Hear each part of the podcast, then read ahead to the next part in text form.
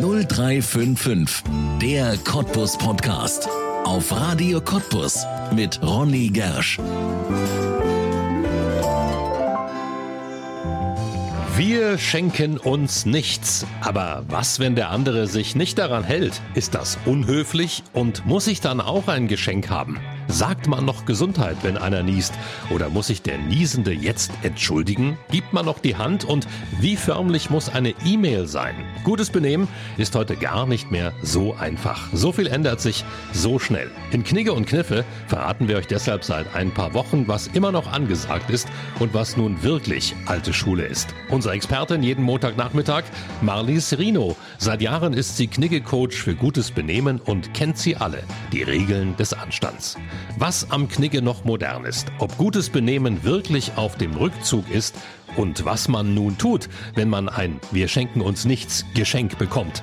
Das erzählt Marlies Rino jetzt in 0355, dem Cottbus Podcast hier bei uns auf Radio Cottbus. Herzlich willkommen. Marlies Rino, herzlich willkommen in 0355, dem Cottbus Podcast. Schön, dass Sie da sind. Ja, herzlich willkommen. Ich freue mich hier bei Radio Cottbus wieder zu sein äh, ja, waren jetzt schon des öfteren Mal hier vor Ort gewesen. Macht immer wieder Spaß. Ja, da sind Sie ganz schön bescheiden, wenn Sie das so äußern, weil Sie sind ja fast jede Woche jetzt da. Wir haben seit Oktober eine neue Rubrik bei uns im Programm, ein neues Highlight in Fuchs bis fertig, unserem neuen Nachmittag. Da gibt es montags immer Knicke und Kniffe und da sind Sie unsere Expertin für gutes Benehmen ja, wie gesagt, ich freue mich, dass ich bei Frau Fuchs da immer da äh, am Montag dabei sein darf und äh, bestimmte Tipps, die auch von seitens der Hörer kommen, äh, dass ich diese beantworten kann. Das ja. ist immer ganz interessant. Ja, für uns auch. Insbesondere für uns ist das sehr, sehr interessant, weil wir da natürlich auch unheimlich viel lernen. Kurze Frage, sind wir damit eigentlich aus der Zeit gefallen, dass wir so etwas ins Programm nehmen? Weil es scheint ja gerade so zu sein, dass so Etikette, dass so Dinge, die so alt hergebracht sind, dass die alle gar nicht mehr so angesagt sind. Habe ich da den richtigen Eindruck oder täuscht das? Ich würde äh, sagen, aus der Zeit gefallen, nein, das sind nach wie vor aktuelle Themen. Äh, es wird alles so ein bisschen lockerer genommen und dann ist immer dieses, ich habe ja gehört, das macht man nicht mehr, braucht man nicht mehr und dann dieses Hören sagen. Und ich finde so der Umgang manchmal miteinander, der ist nicht immer der feinste und da entstehen dann auch Konflikte. Es ist einfach auch, hier geht es um Empathie dem anderen gegenüber und Umgangsformen gehören einfach dazu. Und ich bin immer froh, wenn ich so hier wie bei Ihnen darüber sprechen darf und das an weitergeben darf an jüngere Leute, an ältere, egal äh, wie es eigentlich doch sein sollte. Ja, also ist es gar nicht so sehr der Bedarf daran, jetzt wirklich Etikette zu lernen, sondern eher so, dass die Verunsicherung aufgelöst wird, was macht man noch und was macht man nicht mehr. Genau, Etikette lernen, äh, das ist, ist kein Lernprozess.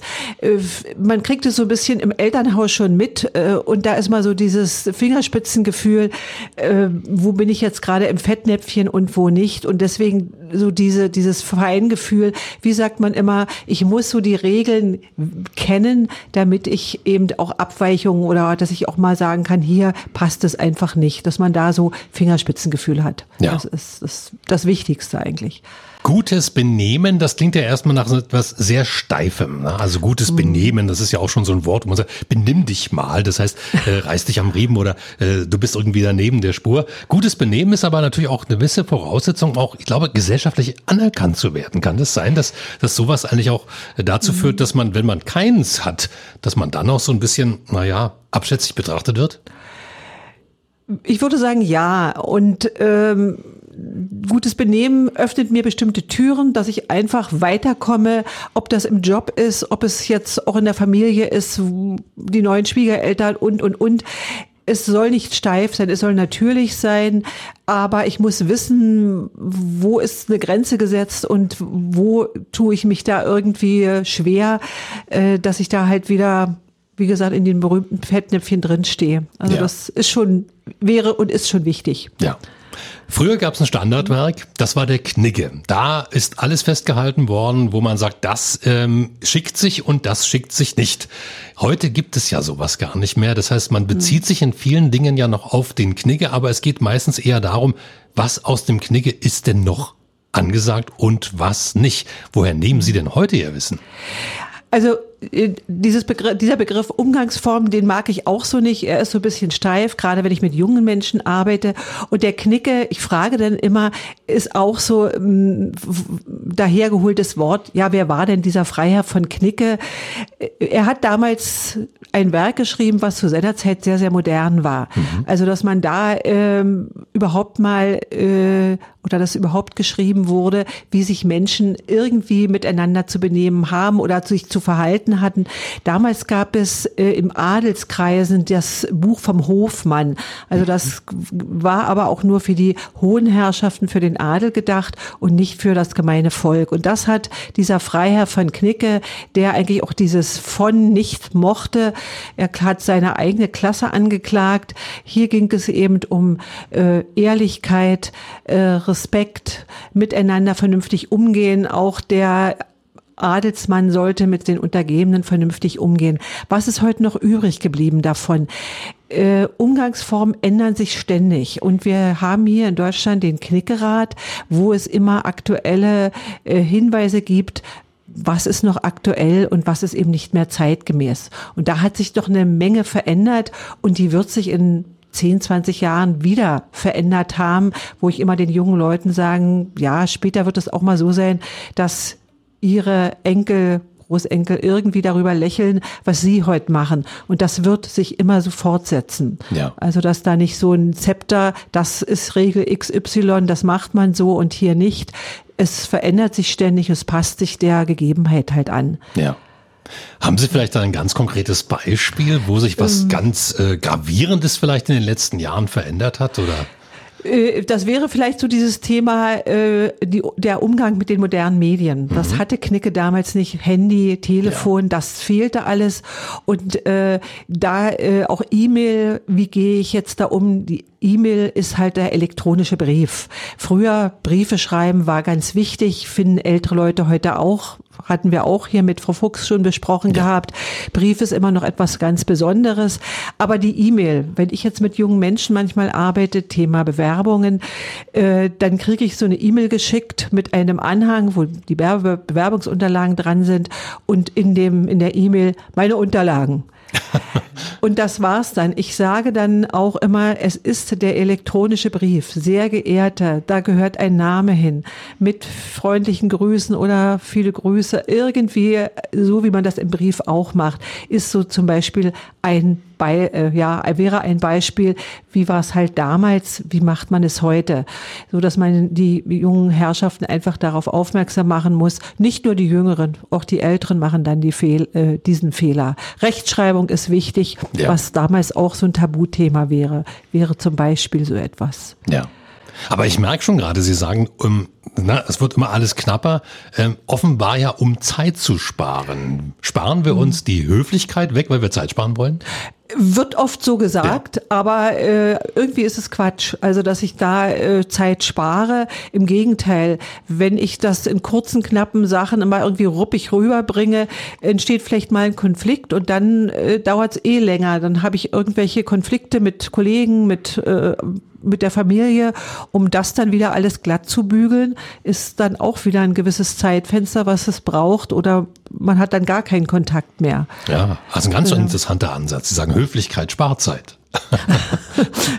äh, Höflichkeit spart Zeit. Äh, ja, so könnte man es vielleicht ein ganz guter Ausdruck jetzt, wenn ich von vornherein, Kommunikation gehört ja auch dazu, ich ja. bin ja auch Kommunikationstrainer, also vom großen Ansatz her, äh, gerade wie rede ich miteinander. Ne? Ey, Alter, bist du auch schon da. Es ist eben, äh, wo dann sich die Älteren auch wundern, äh, ja, was ist das Respekt, hat das noch was mit Respekt zu tun? Hi oder Hallo, äh, wurde auch gefragt, ist das heute überall möglich?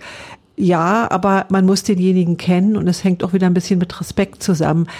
Grüße ich richtig, guten Tag, auf Wiedersehen oder ist es mehr diese saloppe Form? Ne? Also das sind alles so Dinge, wo ich anecken kann und wo es dann zu Konflikten kommen kann. Ja. Und es scheint ja heute auch viel schwieriger geworden zu sein, weil damals gab es, wir haben ja schon drüber gesprochen, mhm. gab es diese Standardwerke, man hat sich daran orientiert, aber heute ist es eben so, manche machen das noch, andere machen es nicht mehr, manche erwarten das, andere erwarten es nicht mehr. Also ist es heute auch für Sie in Ihrer Wahrnehmung ein Thema, wo Sie sagen, wir sind eigentlich völlig verwirrt heute in dieser Höflichkeit im Benimm?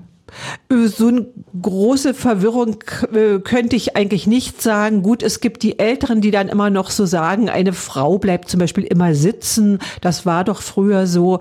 Äh, Im Business, wenn ich so mich richtig einordne, stehe ich auch als Frau auf. Ich sage dann ganz einfach, ich bin hier genauso gleichberechtigt wie der Mann.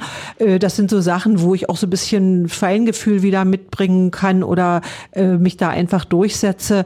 Ähm, dass man äh, in, in, dem Moment ja so ein bisschen Empathie halt rüberbringt, dass man äh, ja, Höflich, ja. dass man, dass man sich an der Höflichkeit beteiligt. Ne? Ja, dass man sich genau an der Höflichkeit beteiligt, dass man irgendwie äh, dem anderen das wiedergibt, ohne dass jetzt große Werke äh, da sind. Es gab ja auch früher Tanzschulen und so weiter, wo so etwas vermittelt wird. Und ich bin immer dann froh, äh, wenn auch Firmen nicht nur für die Jugendlichen, sondern auch für ihre Mitarbeiter mal so Kurse anbieten. Wie ist es jetzt eigentlich? Äh, was ist noch angebracht? Was ist nicht mehr zeitgemäß? Wo wir dann halt auch mächtig drüber diskutieren. Da geht es dann manchmal auch ganz schön zur Sache.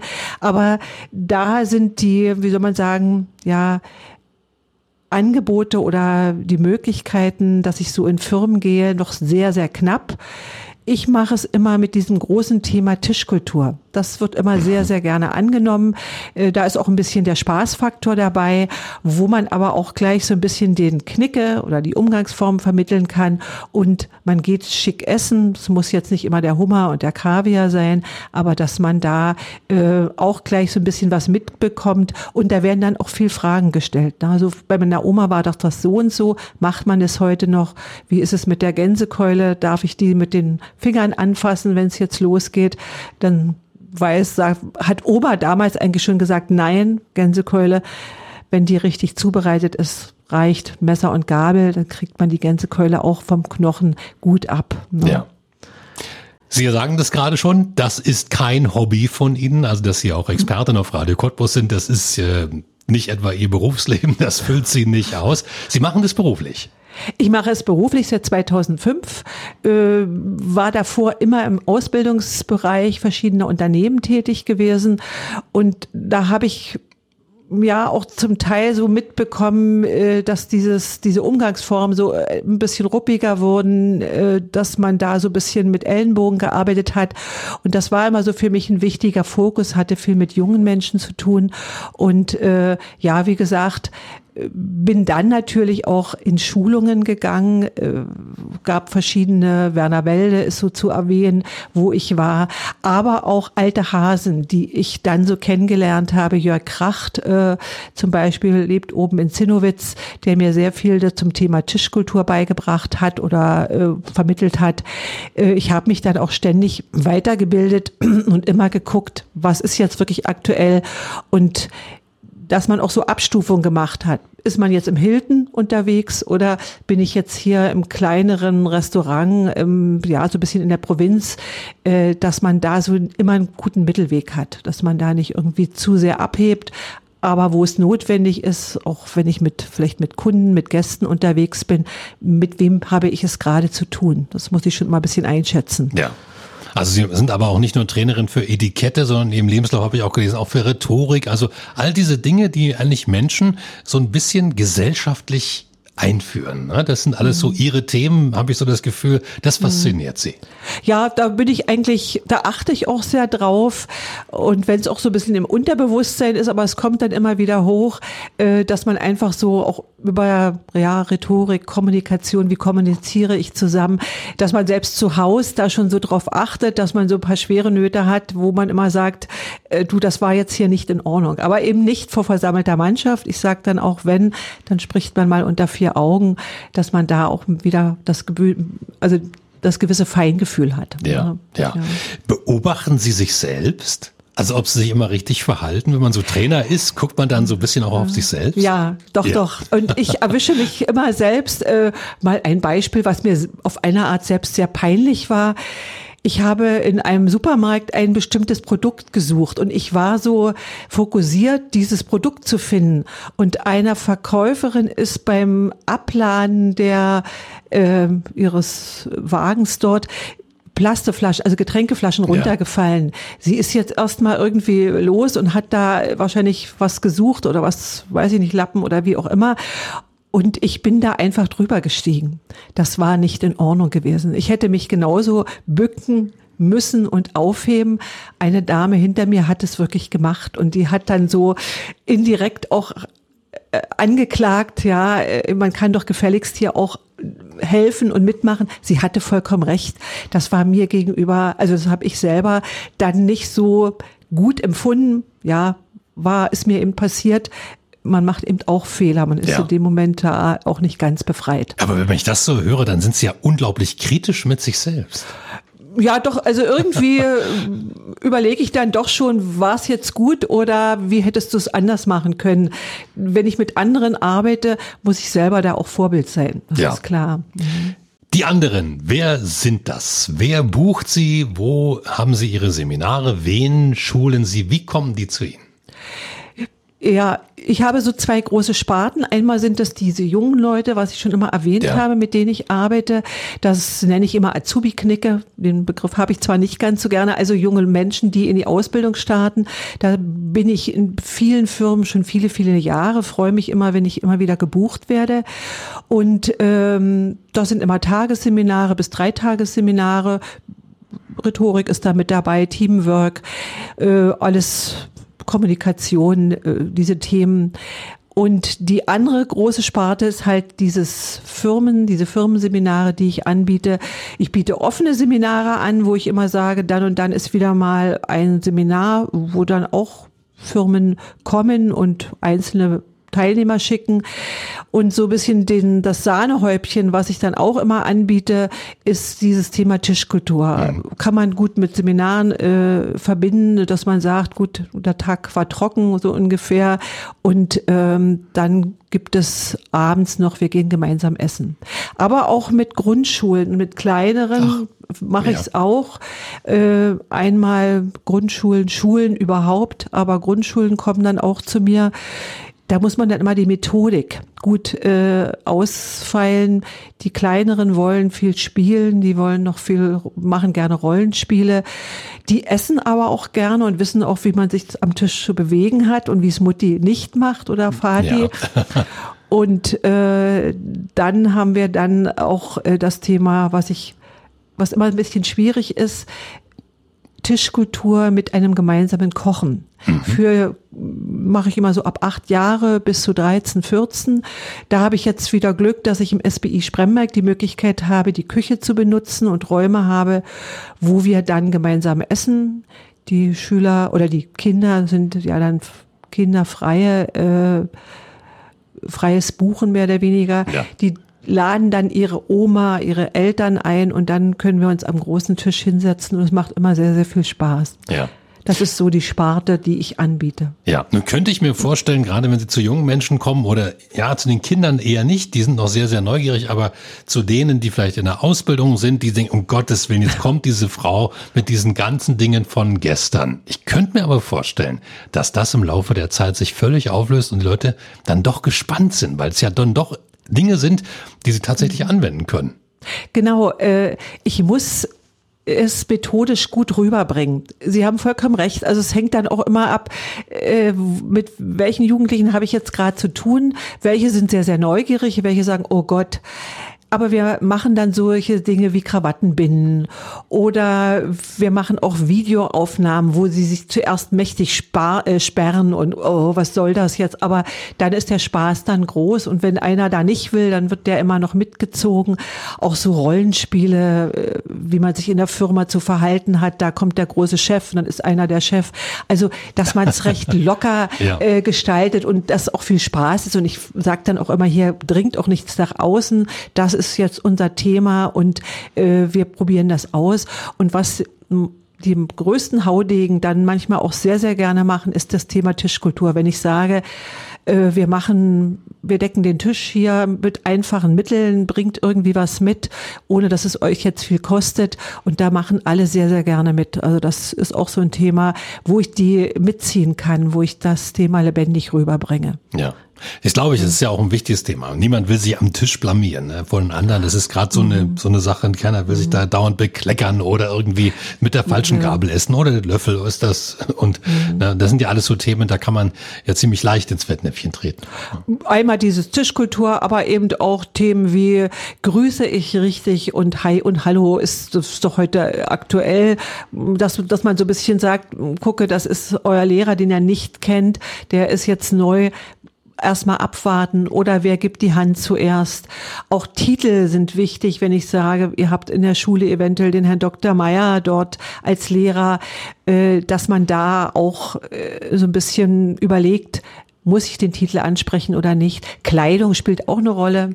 Sonst in der Schule zu meiner Zeit war das immer noch so ein Thema, wenn Prüfungen waren, hat man sich ein bisschen schicker angezogen.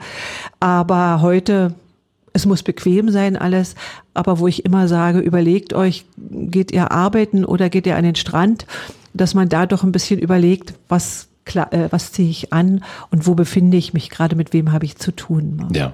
Das Ganze ist ja auch ein kulturelles Thema. Also es ist ja auch Kultur. Ne? Also man sagt ja auch immer, man, man äh, hat eine Kultur. Und ich glaube, wenn man zu viel wegstreicht, ist von unserer Kultur ja gar nicht mehr so viel übrig. Ja, genau. Es ist da schon eine Menge weggebröckelt äh, und dann wird immer gesagt, na ja, die machen es doch auch nicht. Andererseits wird aber auch geklagt, äh, dass äh, meine Kollegen können sich nicht entsprechend anziehen. Es wird aber auch nicht offen darüber geredet. Es ist wirklich, dass teilweise in anderen Kulturen äh, da sehr gut beobachtet wird, wie kleiden wir uns, dass sich andere Kulturen, wenn bestimmte Anlässe sind, aus Respekt, sich dann eben doch ein bisschen schicker kleiden. Ne? Wogegen bei uns ist es warm, es ist 30 Grad, ich habe meine kurzen Hosen und die ziehe ich eben an und ob ich da zum Vorstellungsgespräch gehe oder nicht, das ist dann halt egal. Äh, dass da doch irgendwie so, das ist auch wieder Respekt und ja, äh, dem anderen gegenüber schön, dass ich eingeladen worden bin, schön, dass ich hier sein darf und nicht nur nach dem Motto, das ist meine persönliche Angelegenheit, ich mache, was ich will. Also das äh, kann man auch nicht immer in Regeln oder in Gesetzen festhalten. Es ist einfach ein Empfinden, eine Art Empfinden, dass man da und ich hatte jetzt drei Jahre mit einem jungen Äthiopier zusammen, der hat hier studiert und ich habe ihn auch so kulturell betreut, kann man sagen. Und da ist auch eine feste Bindung so entstanden. Und auch er hat äh, das sehr gut beobachtet, auch an der Uni. Er war ja an der Uni Cottbus, äh, wie bestimmte, wie die Professoren aufgetreten sind. Also er hat da auch so Unterschiede gesehen. Da müsste man doch sich dann doch so und so kleiden und da ist doch der und der Anlass. Also es wird auch von anderen beobachtet. Ne? Also das ist bei uns zum Teil sehr locker geworden. Ja. Zu locker. Manchmal ist es ja so, dass sich gezwungenermaßen Dinge ändern, wie zum Beispiel in der Corona-Zeit das Handgeben oder eben auch dieses Umarmen unter engeren Bekannten. Ähm, ich muss ehrlich zugeben, jetzt ist Corona, ich will nicht sagen vorbei, wir haben ja immer noch Fälle, aber die Pandemie ist sozusagen am Ausklingen und ich habe immer noch ein bisschen Probleme, wieder dieses Handgeben aufzunehmen. Jedes Mal, wenn mir jemand die Hand entgegenstreckt, dann zucke ich zusammen. Wie verhalte ich mich denn richtig? Bin ich jetzt unhöflich, wenn ich sage, ah nee, doch nicht? Äh, ist so ein Thema, was viele jetzt so fragen, äh, geben wir uns jetzt wieder die Hand oder wie mache ich es? Ich möchte ja. es eigentlich nicht. Ähm, ich sage ganz einfach, wenn wirklich jetzt ist wieder die akute Grippewelle, kann man das so ohne weiteres vorschieben. Corona ist zwar vorbei, aber momentan ist wieder die Grippewelle sehr aktiv. Ja. Wir lassen es nochmal mit dem Handgeben, dann sagt man es einfach. Einfach sagen, okay. Mhm. Wenn ich allerdings Gastgeber bin und ich habe eingeladen, äh, als Gastgeber gebe ich eigentlich immer die Hand und die, Corona ist jetzt irgendwie mal vorbei ich sage dann höchstens, wenn mir es dann vielleicht ein bisschen unangenehm ist, ich verschwinde dann mal und gehe mal auf Toilette, desinfiziere ja. die Hände eventuell, dass, dass man da auch wieder ein gesundes Mittelmaß finden, wo kann ich mich da ein bisschen davon stehlen und wo geht es einfach nicht. Ne? Ja. Da lassen Sie uns doch gleich mal bei den aktuellen Beispielen bleiben. Wir haben die Weihnachtszeit, wir gehen in das äh, Fest der Liebe und da kommen ganz viele Familien zusammen und Eiderdaus, da gibt's Konfliktpotenzial. Was sind denn die größten Klippen, die man jetzt äh, in der Weihnachtszeit in der Familie am besten umschiffen sollte? Ein Thema wäre vielleicht das Essen, mhm. was man äh, so ähm, also der eine ist Vegetarier, der andere mag dieses oder jenes nicht. Dass man da vielleicht vorab irgendwie eine Lösung findet, äh, alle ansprechen, wie machen wir es am besten, gehen wir gemeinsam essen, jeder sucht sich da seins aus oder finden wir halt zu Hause eine Variante. Und da äh, sollte dann auch XY, wenn er dieses oder jenes nicht isst, einfach sagen, okay, ich gehe da mit, aber dann esse ich eben nur ein wenig oder äh, ich werde nicht verhungern. Das ist so ein Thema. Fernsehen ist auch so ein Thema, dass man unbestimmte, unbedingt bestimmte Sendungen sehen möchte. Also auch mit demjenigen, wo ich weiß, der äh, muss dann unbedingt zum Fernsehen auch mal sprechen. Muss es sein? Kann man vielleicht mal darauf verzichten? Ja. Es gibt ja Mediathek, man kann ja da irgendwie immer diese Sendung nochmal wieder weiterverfolgen. Technik ist ja alles möglich. Auch Handy ist ja, so eine Rolle. großes Konfliktpotenzial. Ne? Handy Gerade ist auch ein großes. Zwischen den Generationen. Ne? Ist nicht nur die Generation, äh, man hat auch bei den Erwachsenen, die dann immer das Handy auf dem Tisch liegen haben, weil da gerade irgendwie äh, sportlich jemand äh, spielt oder irgendwie was ist Fußball das stört dann einfach ungemein. Man will sich unterhalten und da ist plötzlich, wumm, äh, gibt's irgendwie äh, eine Meldung, ah, ich muss da unbedingt ran. Und dann machen es natürlich die Kinder, Jugendlichen, die sitzen da mit am Tisch, Klar. die machen dann mit. Das ist ja. kein Thema. Also das sind so Sachen, dass man es auch ruhig mal anspricht, dass man weiß, wir sind hier zehn, zwölf Mann an dem Abend oder an dem Nachmittag. Kinder sind mit dabei. Lasst mal eure Handys in der Tasche und Fernsehen lassen wir auch aus. Und alles andere, was auf den Tisch kommt, wird gegessen, ja. dass die Oma sich nicht ärgert. Und eines der Konfliktthemen immer wieder Jahr für Jahr, die Geschenke. Weil ja viele Familien sagen, wir schenken uns nichts. Und prompt kommt da doch einer um die Ecke und hat was dabei. Mhm. Ist ja nur eine Kleinigkeit. Was mache ich dann? Ja, das Thema hatten wir jetzt schon gehabt. Großes, es ist äh, Weihnachten, es ist das Fest der Liebe. Und jeder will auch was schenken, aber ich weiß, die Geschenke arten dann heutzutage manchmal sehr aus. Ähm, wenn man wirklich ausgenommen, ausgemacht hat, wir schenken uns nicht, sollte ich mich auch daran halten. Mhm. Wie Sie vorhin schon sagten, dass man vielleicht eine Kleinigkeit in petto hat, aber dass es wirklich eine Kleinigkeit ist und vielleicht irgendwie was selbstgemachtes. Und wenn es die Kekse sind, ich habe gestern bei einer Bekannten wunderbar gemachte Kekse essen dürfen. Ich würde mich freuen, wenn ich da so ein Tütchen kriege, dass man es mir gibt.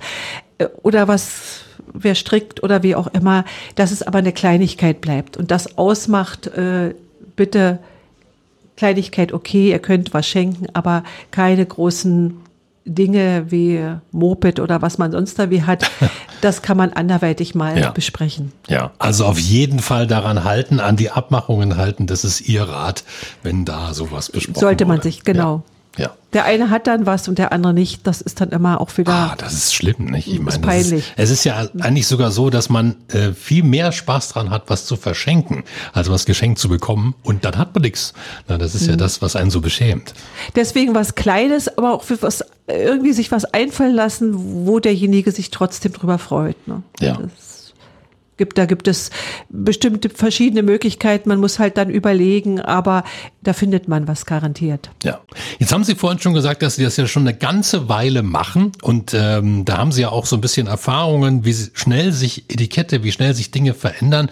Wo erwarten Sie denn vielleicht so in den nächsten Jahren, wenn Sie das so gesehen haben, was jetzt passiert ist, wo erwarten Sie denn vielleicht die größten Veränderungen? Wo sind wir vielleicht zukünftig ähm, ja mit ganz anderen Dingen konfrontiert. Einmal wird diese ganze Medienlandschaft, die wird ja. anders werden. Das ist der Umgang mit, also mit dem Handy, Smartphone. Ja auch Brief. Äh, es wird sich dort sicherlich einiges verändern. Inwieweit es dort gehen wird, ich würde es mir nicht so wünschen, dass die Sprache leidet darunter, also dass da ein gewisser Standard bleibt, aber es wird anders werden, auf alle Fälle, diese ganze technische Sache. Es wird auch äh, auf alle Fälle puncto Kleidung, ist ja schon. Ja. Äh, dass es da äh, Lockerungen, die gibt, die sind schon da, aber dass sich da auch einiges verändert, auf alle Fälle. Wie weit äh, weitere Sachen vielleicht auch dieses, der Umgang mit ähm, mit dem Auto, mit Fahrzeugen, mit der Bahn, äh, dass es auch dort Veränderungen geben kann. Also ich bin da so nicht so ein Hellseher, aber äh, da wird es sicherlich einiges geben. Äh, ja. Was ich gerade gerade punkto Medien wäre vielleicht auch so dieses Thema Kaufen. Äh, ich bewege mich wahrscheinlich mehr im Netz online, dass ich dort mhm. kaufe, wo ja auch wiederum viele schwarze Schafe unterwegs sind, wo es auch wieder Negatives gibt. Aber da sind Dinge, wo wahrscheinlich Veränderungen sein werden. Ja. Das ist ja auch das, was es schwierig macht. Gerade Eltern, jungen Eltern, die ihren Kindern ja Erziehung und gutes Benehmen mitgeben wollen. Das ist ja heute gar nicht mehr so einfach, das zu tun, weil man ja gar nicht mehr so richtig weiß, ist das jetzt noch angesagt oder nicht mehr? Was mache ich denn als Elternteil? Oder wo sagen Sie, da mache ich am wenigsten falsch, wenn Sie das mitgeben? Ähm Eltern sollten auf alle Fälle auch neugierig bleiben mhm. und immer gucken, äh, was die Kinder machen, was die Jugendlichen machen, sich auch irgendwie so äh, beteiligen an dem Leben. Ich bekomme das immer mit, wenn ich mit den Jugendlichen spreche, wenn ich in den Schulen bin, also das Thema, wer ist heute noch einmal am Tag gemeinsam mit den Eltern? Und gerade so die Älteren, auch gerade in der Stadt, die sagen kaum. Die machen ihr Ding dann alleine, die kommen nach Hause, die setzen sich meistens vorm PC und traurig, dann, ja. es ist ja. traurig. Und da erfährt man auch wenig, was so in der Schule los ist, was für Probleme sind. Und da kriegt man so viel mit, dass man da sich so ein bisschen beteiligt. Oder Kinder sind sportlich aktiv, dass ich mit denen mitgehe zu Wettkämpfen, dass ich da einfach gucke, also dass man immer irgendwie auf der Wellenlänge mit dabei ist. Man muss nicht jeden Quatsch mitmachen, aber dafür offen sein und eben auch fragen und vielleicht auch mal Frage sage ich ja meinen Teilnehmern auch immer, lassen Sie sich Feedback geben von anderen. Mhm. Dann sollen die Jugendlichen oder die Kinder mich auch mal einschätzen. Also da auch kritisch sein. Du haben wir uns jetzt gerade richtig verhalten oder zum Beispiel mein Sohn, kann ich mich noch erinnern, der ist ja nun auch schon etwas älter, äh, wo er mit seinen Studienkollegen, die dann immer mal ins Haus kamen, äh, spreche die nicht alle mit sie immer an, so steif. Mhm. Ihr kennt euch doch schon, äh, dann ist diese Dude-Strecke ist eben auch so ein Thema, ja. sie und du, hat sich auch vieles verändert. Sehr, äh, ja dass man da etwas lockerer rangeht. Also dass man da auch wieder so, wo ist es angebracht und wo eher nicht. Also dass man sich auch dann mal äh, von den Eltern so, von den, von den Jugendlichen oder von den Kindern mal so ein bisschen Feedback holt, war das jetzt in Ordnung oder eher nicht? Also, dass man da auch Kritik annimmt. Ja.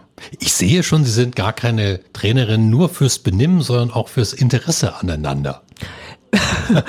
ja, sollte man haben, dass ja. man da offen ist und äh, dann nicht immer so, was haben wir früher immer so gemacht und das bleibt so, sondern dass man da eine gewisse Offenheit hat. Ja. ja. Wenn man zu Ihnen Kontakt haben möchte, wie kann man den bekommen? Am besten über die E-Mail info at knicke-cottbus.de steht alles auf der Webseite auch. Ja. Äh, anrufen auch, ist manchmal so ein bisschen schwieriger, äh, weil ich alleine unterwegs bin. Ich habe da keine Sekretärin irgendwie, das bin ich alles selbst. Äh, da einfach mich anfunken, irgendwie gibt es garantiert Resonanz, dass ich dann vielleicht eine kurze E-Mail schreibe. Äh, größere Antwort, größere Info bekommen Sie dann übermorgen oder in einer Woche, warum auch immer. Also die Info kommt dann. Ja. Knigge-cottbus.de, das ist nochmal die Internetadresse. Ja, und wer sie besser kennenlernen will, der kann auch jede Woche Montag bei Radio Cottbus reinhören. Da gibt's Knigge und Kniffe, da sind sie unsere Experten. Da freue ich mich sehr darauf und darüber, dass sie das machen für uns und unsere Hörer. Vielen Dank auch, äh, dass Sie heute da waren. Dankeschön. Ich bedanke mich, dass ich hier sein durfte und hat Spaß gemacht. Sehr, sehr gern. Danke. Das war 0355, der Cottbus Podcast und du kannst diesen Podcast abonnieren, um keine Folge zu verpassen. Auf radiocottbus.de findest du alle Links zu iTunes, sämtlichen Android-Apps, zu Spotify und auch zu Soundcloud oder du hörst uns als Radioshow. Hier auf Radio Cottbus jeden Sonntag von 10 bis 12 und auch immer montags ab 20 Uhr in der Wiederholung. Mein Name ist Ronne Gersch, ich bedanke mich auch diesmal fürs Zuhören. Bis zum nächsten Mal.